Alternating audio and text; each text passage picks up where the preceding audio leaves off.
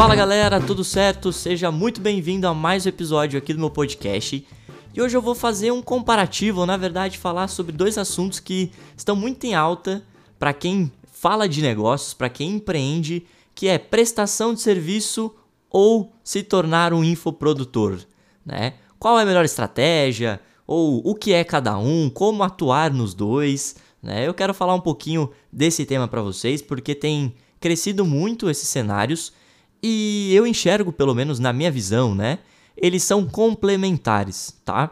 Então, não necessariamente um é melhor do que o outro, ou um é a novidade, o outro é o passado, né? Mas eu enxergo, na verdade, como pontos complementares. Acho que a gente pode aprender e apoiar muito nos dois, tá? Então, até né, abreviando esse assunto, é, é lógico que se a gente for cair num comparativo, né?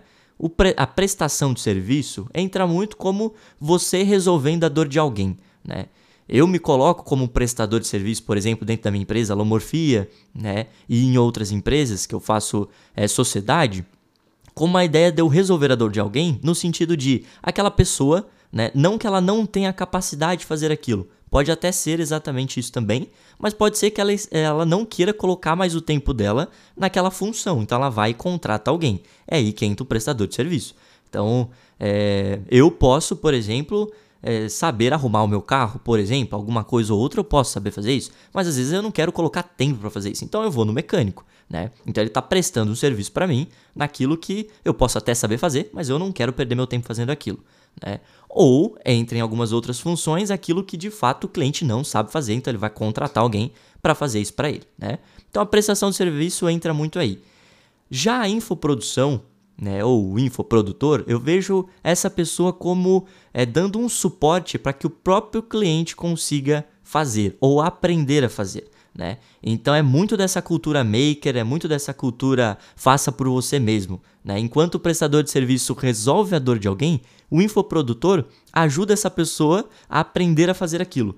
Né? E aí entra em dois cenários. Primeiro, quando ela tem essa paixão por gostar de fazer as coisas mesmo, então uma pessoa que gosta da execução, gosta de colocar a mão na massa, estar na frente das atitudes da empresa e assim por diante, né? você dá esse poder para ela conseguir fazer isso. Esse é um público, e o outro público é aquele que ainda não tem dinheiro para contratar alguém.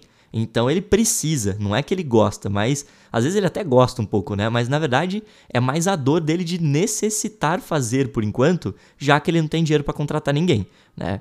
Então o, a infoprodução eu vejo que atinge esses, esses dois grupos de pessoas, né? Quem não tem dinheiro para contratar um prestador de serviço e quem gosta de verdade de fazer as coisas, né? Dele estar na frente das atitudes. Então eu vejo que, né?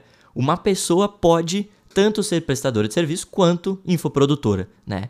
Dando o meu caso para vocês, né, o meu cenário, hoje eu sou prestador de serviço e sou infoprodutor, né? Então eu tenho a alomorfia, eu vou até explicar o cenário para vocês de como que isso funciona no meu dia a dia. Eu tenho a alomorfia. Alomorfia é uma empresa que presta serviços de design e marketing, ponto, né? Principalmente para resumir para vocês.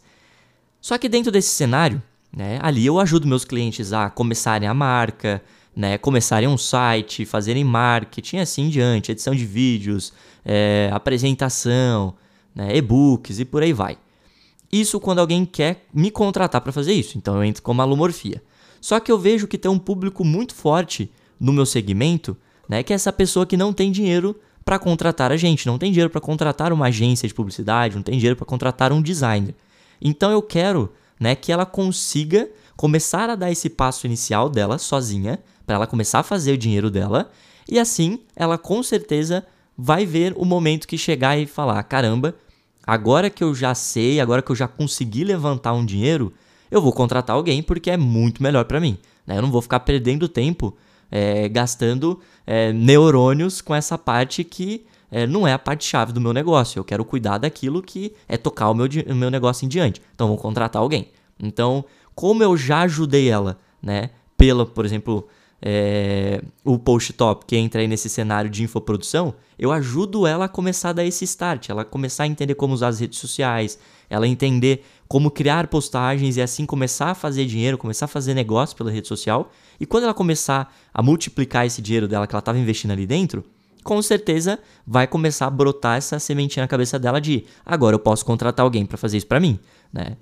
Esse é um público que eu tô atingindo bastante pelo post-top, assim, ou seja, talvez se aquela pessoa me conhece da Lumorfia, né, como prestador de serviço, só que ainda não tem dinheiro para chegar ali, ela vai começar como meu cliente do curso do post-top, né, do criando é, posts chamativos ou entre outros que estão para surgir aí, e eu começo a dar esse poder de execução para ela, esse poder de ação, e quando ela estiver no momento né, de colocar mais dinheiro no seu negócio, com certeza a primeira pessoa que ela vai buscar vai ser a mim, como prestador de serviço agora, porque ela já conhecia o meu trabalho, só que ela não tinha chance de comprar antes. Então ela vai ser grata pela ajuda que eu já dei, né, por ela ter conseguido fazer sozinha, e agora ela vai consumir de mim. Então, esse é um dos cenários que eu vejo muito forte em como se somar os dois. Né? Então não é é, que um vai acabar e o, né, por exemplo, a, prestação de serviço vai acabar e todo mundo vai virar infoprodutor? Mentira, não tem como isso acontecer, tá?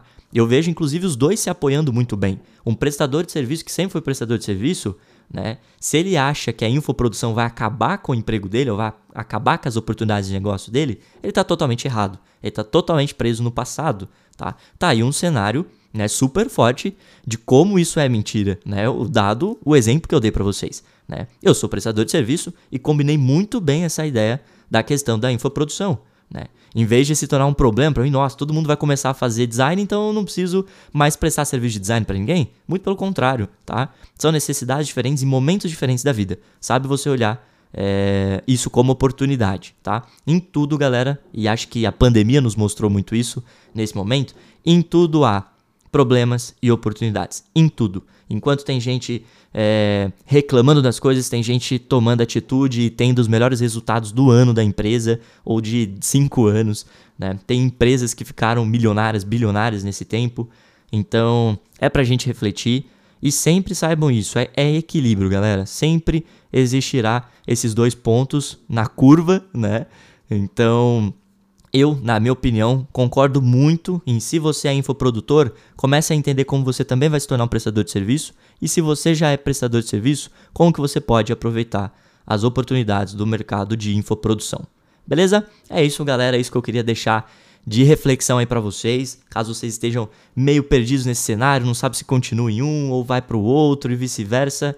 Eu acredito que apostar nos dois de modo estratégico, né, como você consegue conectar um ao outro, com certeza vai ajudar muito vocês a duplicarem as rendas de vocês, ao invés de acreditarem que vocês perderiam a que vocês já tinham, tá certo? É isso. Então, enquanto há problemas, também há oportunidades. É isso, galera. Ficamos aqui com esse episódio do podcast. Espero que tenha ajudado vocês a trazer algumas reflexões e novas atitudes aí para esse semestre que né, já está começando aí setembro, mas tem muita coisa ainda para fazermos no segundo semestre, com certeza esse mercado de infoprodução vai continuar crescendo, assim como de prestação de serviço também, assim como eu já vi acontecer mudanças muito significativas no meu trabalho nos dois caminhos aí. Tá certo, galera? É isso. Espero que vocês tenham curtido e até a próxima.